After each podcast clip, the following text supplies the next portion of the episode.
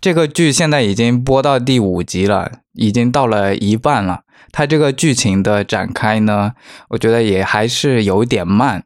但是整体来看的话，还是要看以后的它后面的这个想要揭露的这个秘密是一个什么样的秘密，它是不是能够重新捡起新年的一些价值观。如果它后三集或者说后两集。呃，高能一下，然后等结尾的时候呢，他再留一个就是悬念，啊，让大家就看完觉得以后就迫不及待的要看那个第二季。对对，那这个剧整体来说就是成功的。是是是，节奏上，对，现在这种十集的这种剧，一般都是把高潮部分留在第八集左右，然后第九集再收拾一下第八集的残局，然后第十集的话。最后来一个扣子，让大家心心念念的等着下一季。对，一般都是这样的套路。所以他到了这一季的一半的时候，他这个剧情的展开，我觉得其其实也还是合格的，只是我个人觉得会慢了一点点。但他其实还是合格的，稍微慢了一点，但是节奏还可以。但是现在就是说，他正在爬坡阶段，然后爬的可能整体来说有一点慢。对对对，但是实际上呢，呃，刚开始最开始宣传的时候就说，这个皮卡德剧的节奏还是比较慢慢悠悠的啊啊，不是说跟发现号一个风格啊，呃，那个发现号叫科幻动作类的，然后这个属于科幻剧情类的，所以呢，主要还是讲故事，主要还是讲皮卡德这个角色，嗯，对吧？呃，深度的讲他的经历啊，他的精神状态，他的这个深入，这对这个角色进行一个解析，然后还是主要是讲剧情的，所以他之前就呃宣传的时候就说节奏比较慢，所以呢，现在看来这个节奏呢就是正常，稍微有点慢，嗯，所以情理之中吧，不是很惊艳。现在呀是这样，观众普遍的这个思维模式啊，他就接受快。但实际上，我们看皮卡德跟比那个下一代已经快了很多了。嗯，下一代的一集里面，你就是说也是四十多、四十五分钟啊，那个节奏更慢。对呀，对呀，就是在房间里面讲话辩论这种戏，不知道多多少嘞。就是现在的眼光看来，都会觉得很无聊的这种剧情。对，就是你连动作你都看不见啊，你看见的全都是大型室内情景喜剧。对对对，全都是对话，都是那种。对。这还是给你看一些外景，还给你看一些 就是各个场景什么样的，社会生活什么样的。那个时候就是在船上，就是说这个舱室又变成 又跑去剑桥，然后又跑去轮机室，然后就是船上来回转，来回转，然后船外边就是宇宙，啥也没有，就是船里边游轮啊什么的，就是让你参观一下进取号，就是是 是。所以说呢，就是说现在观众的。口味太刁了，你稍微有一点点，嗯，就是节奏慢啊，或者说特效不到位啊，方比方说发现号那种，只有特 效没有剧情的那种，全都是就是点，全都是会被吐槽的点。是是是，但是对普通观众来说，他们就是发信号那种属于是科幻的外皮，然后是那种爆米花电视剧，就是。节奏也比较快，然后情节也比较容易理解，嗯，没有什么特别需要就是说补充说明的，嗯嗯，大众就很喜欢，所以有的大众说，呃，皮卡德剧没有那个什么好看，嗯，呃，没有发现号好看，这是路人粉这么觉得，对，嗯嗯，就是说，实际上咱们咱们老粉都觉得皮卡德稍微好看一点。嗯，就因为皮卡德相比较来说比较呃符合咱们的这个口味，虽然是当然还是 TNG 啊、DS 九啊，以前九十年代那些系列，这个节奏慢呀，然后深度啊什么的，呃，还是欠，就跟那个相比，那当然皮卡德剧还是更接近于现在的这个审美观。嗯哼，他这五集啊，他一直有双向叙事嘛。一边讲皮卡，然后一边讲伯格方块那边的 Zoji，就是他现在这两个线其实还没有平行推进的必要，它中间没有一些交互啊，就是没有必须要看完这个才能看那个的这种逻辑上的必要。其实它可以把皮卡这一条线安排到几集里面比较紧凑一点，然后单独比如说一二三四集都是皮卡线，然后五集给我们来一个索吉的博格方块的那一条线，然后第六集汇合，这样子我觉得会更好一点，不至于一边切一下，然后另外一边又切一下。尤其是第四，应该是第四集还是第三集，我我觉得这两条线切的有点碎了。对，我觉得就像你说的，这个稍微紧凑一些，就是按归类，然后紧凑一些，嗯嗯，这样的比较好。然后这一集呢就比较好，因为这一集没有搜集线，这一集就是纯粹的对对对，第五集就感觉会非常好一些，就是很舒缓，看着。呃呃，看这个什么呢？看这个下集预告呢，就是官方幕后放出的这个。下集预告呢，似乎下一集好像是就回到了搜集线，对对对，主应该是搜集线，然后好像是那个下集预告，好像是说他回忆里面，就是说他小时候，嗯。呃，去找爸爸的这个一个一个场景，就大半夜的时候，他他他他他他回忆他小时候大半夜的时候去找爸爸，有之前的这个第五集播完以后也有一个预告，嗯，就是说他。呃，在翻以前的这些家庭照片呀什么的，就是说很明显，这个种下的怀疑的种子开始发芽了。他开始怀疑他自己的过去，然后他开始调查。这个下一集呢，应该是主要是搜集线。嗯嗯，就像你说的，就是说，就两个线是汇合嘛，皮卡也找到了搜集。对，嗯，呃，越来越接近尾声了，这个两两条线就是快要合并了。对对对，是。有个小高潮是吧？嗯，快要展开了这个故事，五集了，终于展开。你想想那个时候，第一集的时候，作为观众我们就知道了，索吉是在伯格方块里面的，就是第一集的末尾，然后出现了伯格方块，我们就知道了他在那里。然后皮卡找了五集，终于找到了。嗯，我前两天啊看到一个新消息，说是那个三十一区这。这个番外剧好像是要提上日程了，嗯，对，好像是这个《发现号》第三季播完以后开始拍，开始拍，嗯，那说明《发现号》也就第三季 要砍了，三集砍，给我感觉不一定，嗯，不一定，呃，有有可能说是平行的这些这些剧。你你看啊，皮卡德其实是播完了以后，发现号播嘛，就是它是连着的，它是前后的顺序。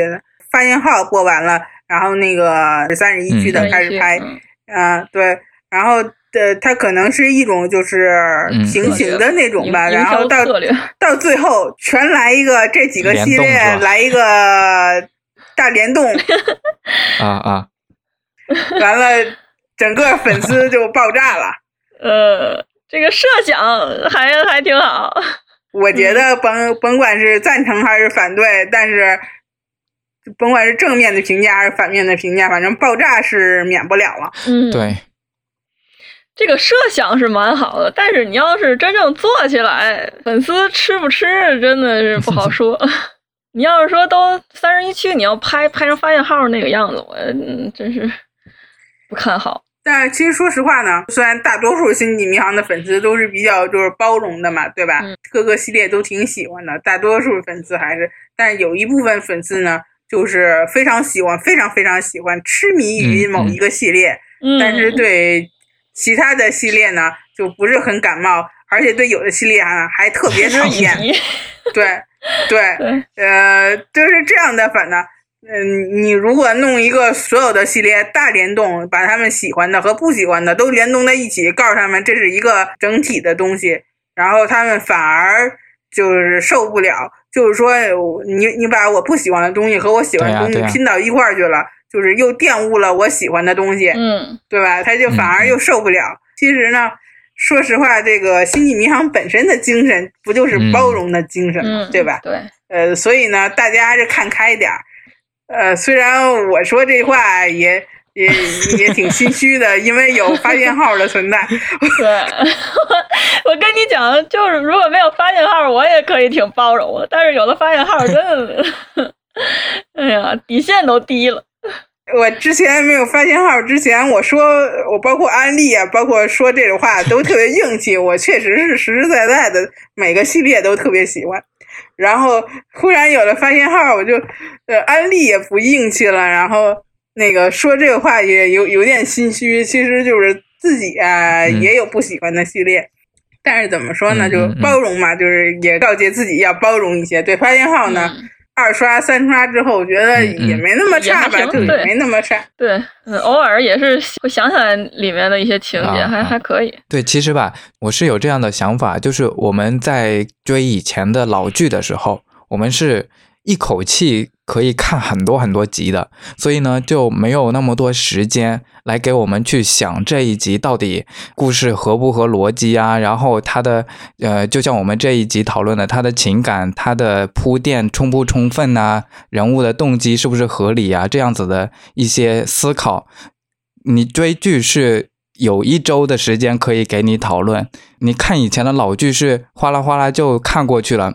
所以呢，以前其实它也是有一些高高低低的水平，就有一些集就特别的非常的平庸，然后非常普通，对。但是呢，这个时候你就一下就过了，所以你就没有那么那种感觉。你记住的就是这一季里面特别好的。如如果说当时老剧在播出的时候，老粉在追的时候，也有咱们这样的这种播客哈。也每每集出来讨论，肯定也会说出很多缺点、优点啊，也也是这么着。所以说，这个整体的这个，特别是现在这个剧走主线的方式，整体的剧的水平呢，最起码这一季完结以后，从头到尾再刷一遍，然后再看看这个整体连贯起来看的这个整体的感觉。对，就是我们以前。就一遍刷，那一遍刷的话，就会认为，就比如说特效不怎么合适啊，或者特效不好啊，或者是故事有一些。欠考虑的地方啊，我们都会认为是当时的时代限制，当时技术可能就那样啊，当时经费有限呢。那我们在这么现代来看戏的话，我们就不会认为现在是有时代限制了，而是你就没有做好，所以就会造成是我们一周一集这种追的剧，就会缺点会显露的更明显一些。就以前的我我我们就很好原谅，哎，当时时代局限啦，当时你想了六十年代啊，那那能考虑到哪去啊？那时候人的思想啊都没有现在这么好啊，对啊，就是说我们总会去找一些借口去掩盖他的一些缺点，把他的优点拉高。我们现在就没有这种，因因为我们刷的时候是嗯嗯整体的刷的，看到有缺点集，然后看到有优点集。但是我们因为是整体刷的，然后就是缺点级在优点级的这个掩盖之下呢，就是我们记忆点还是在优点级，自然而然的就把这个写的不好的集就是遗忘了。对，我们就原谅了。对，所以我们评论的时候全是好的，对吧？但是实际上，因为我们不评论那些不好看的呀，对吧？我们评论都是好看的呀。你能记得住那些不好看的集吗？对吧？早就忘了。也也许，也许咱们应该做一个从那个评分里面最低的集开开始讲。那就全息甲吧，就挺无聊。咱做一个特别节目，就是评分网站里面倒数的这些集。嗯，倒数的《星际迷航集》开始做评论，就 就我们很容易的去原谅以前的剧的一些缺点嘛，然后抓着现在的剧的缺点不放，因为我们现在跟着编剧一步一步的跟着这个剧情的展开，我们其实考虑的东西比编剧有时候都会来的多一些，对吧？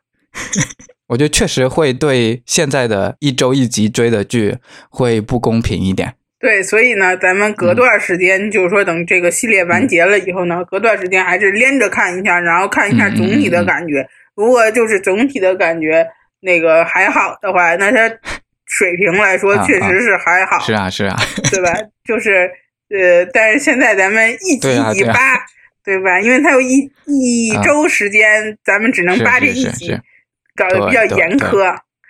我觉得是有这个因素的，所以呢，大家还是轻喷，毕竟编剧水平真的也有点有限，对不对？我觉得现在编剧的水平，就好像就昨天我在那个群里面跟跟大虎说的，现在编剧的水平就是说，呃，他不敢写这个太深入的东西，或者太那个什么和大众的这个主流不太一样的东西，因为以前是线上和线下都是呃分开的嘛。对对。然后所以呃，他们敢写，写完了以后就播完了，然后就是整体的来个反响或者什么的。现在有社交网络，就是说反馈非常的及时，就是说。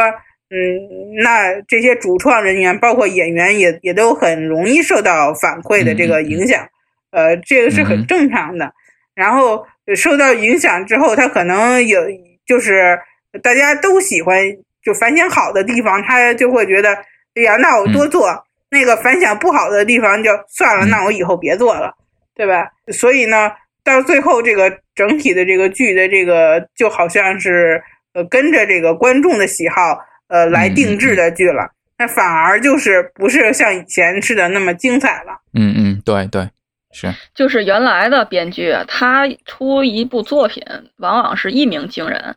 我们知道吉恩·罗登·贝瑞第一次写完《星际迷航》那个就是零几试播集的时候，当时给那个就高层 CBS 高层吓一跳，说这你是这没没法拍，这这谁都谁都看不懂，这怎么给观众放啊？观众肯定不喜欢。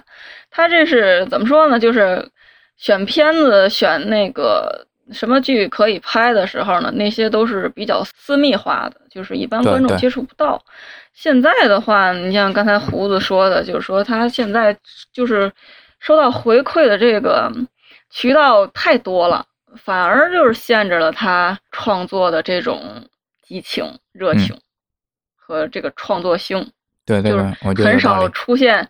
一鸣惊人的作品了，是，对，这是一个时代的，作为这个社交网络时代，这个稍微有一点负面的影响，对的，对，这因为是一个呃演演员、制作人或者说是幕后编剧啊什么的，他们也是一个正常的这个情感，就是说马上看到这个及时的反馈，比如说他写的时候觉得挺好的，或者他没觉得这个写的不好。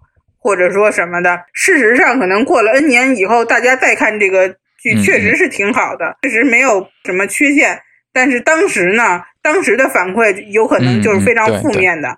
然后就是这些创作人员得到了这些负面的反馈呢，就是刚开始他自己觉得还挺好的，自我感觉呢，还还还会被变得就是自我怀疑上，就是说他就开始自我怀疑，是不是我当时想想错了。这个东西其实没那么好，完了大家都不喜欢，就是就是这么一个反应，就是还还还是觉得受影响挺大的，所以呢，大家在网络上评论这个，特别是推特上这个评论的时候，就是艾特演员啊、编剧啊这些人的官方账号的时候，还是轻砸 这个手下留情，多说一些赞美的话，对吧？对对对。经常提意见的话，人家思想思维都会被影响有一些人就是说一些很负面的话，然后还艾特人家，就说这个剧情确实是不是符合每个人的这个口味儿，但是他也是他编剧、演员演绎，还有编剧写出来，那他是他自己的想法。那创作呢，本来就是这个作者为自己创作。如如果他是为别人创作，就是像是那种消费式的、快餐式的，这个就没有艺术性了。对，那也没什么意思啊。对啊，那你不就成荣梗之王了吗？我从这儿弄点梗，我我从那儿弄点梗，都是大家喜欢的，对吧？你把哪哪梗人气高，你写哪个，那还谁还看呢？大家伙儿光看梗不就完了？对，这这就变成了快餐。然后这个艺术性，然后深度啊就没有了。